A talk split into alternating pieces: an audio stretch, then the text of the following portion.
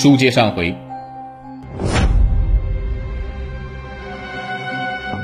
歹徒将他和孩子连人带车打倒在地。当时的土路上还是有行人路过的。歹徒唯恐被别人发现，可能拖着曹慧娟和孩子进入了麦田。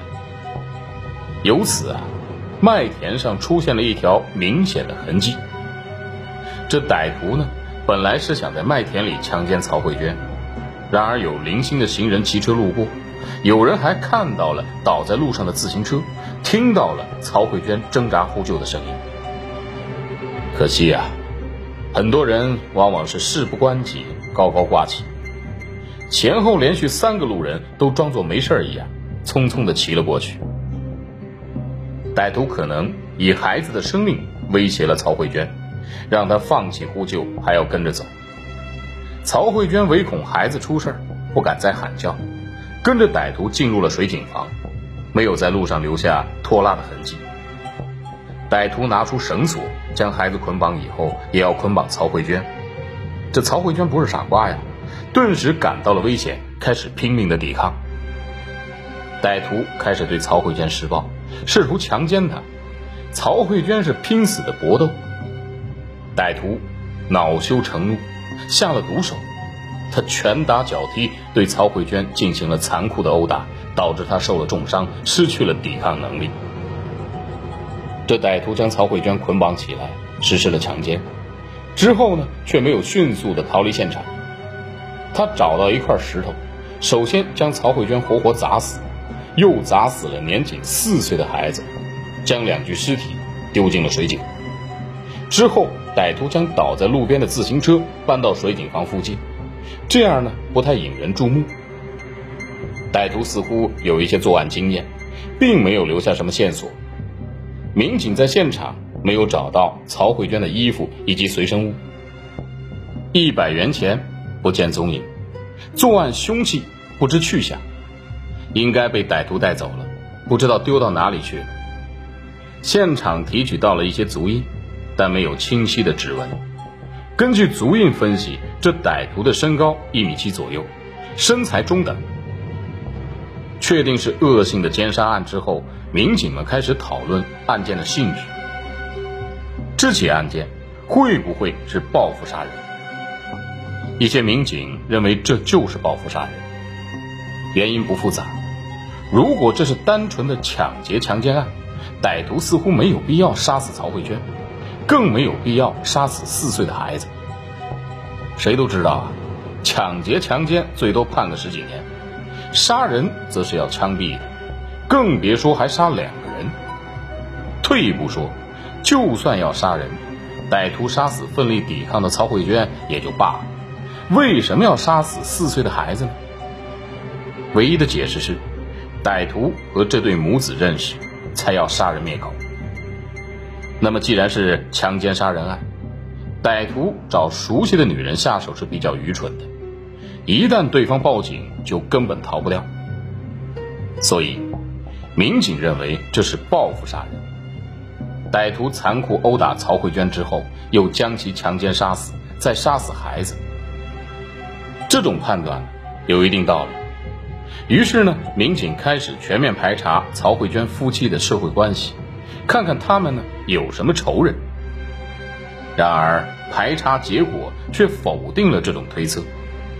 曹慧娟夫妻啊，都是很普通的村民，脾气温和，在村子的口碑很好，尤其是曹慧娟。平时呢，在乡村小学教书，对孩子们是认真负责，是有口皆碑的好老师。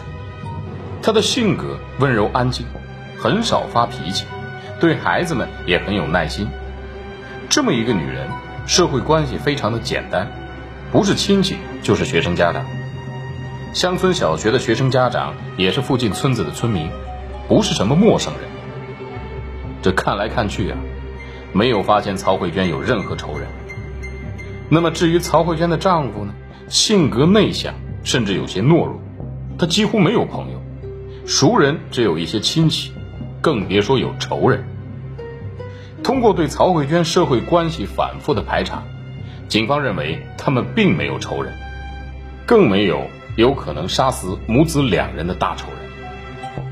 更重要的是啊，在走访期间，民警们发现了一个重要线索：在曹慧娟经过水井房前大概十分钟，邻村的一个十六岁女孩也骑车路过。她告诉民警：“我看到路边坐着一个男人，头发很短，像和尚一样。他坐在不远处的树下，眼睛直勾勾地看着我，很凶狠的样子。我觉得特别心慌，心里非常害怕。”我就拼命的骑车，把车子骑的速度飞快。当车子快到男人那边的时候，我看到他站了起来，就更心慌了。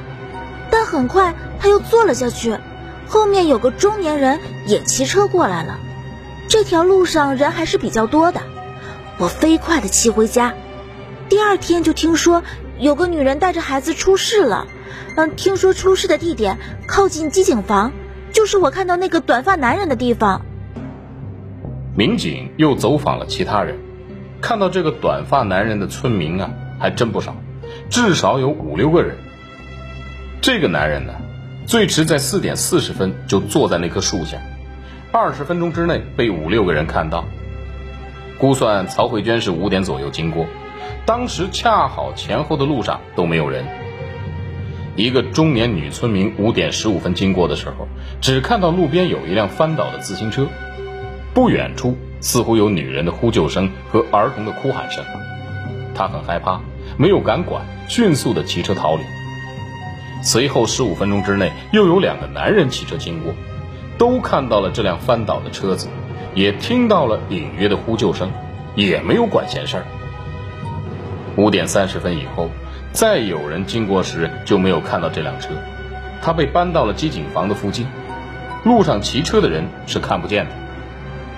那对老夫妻啊，是徒步走路才会看得到。这个短发男人坐在树下的阴影里，所以路人都没有仔细的看清楚他的长相，只是觉得此人相貌平平，表情凶恶，大概三十岁左右。根据几个路人的描述，警方画出了模拟画像。好了，感谢您收听本期的《中国悍匪录》，我们下期再会。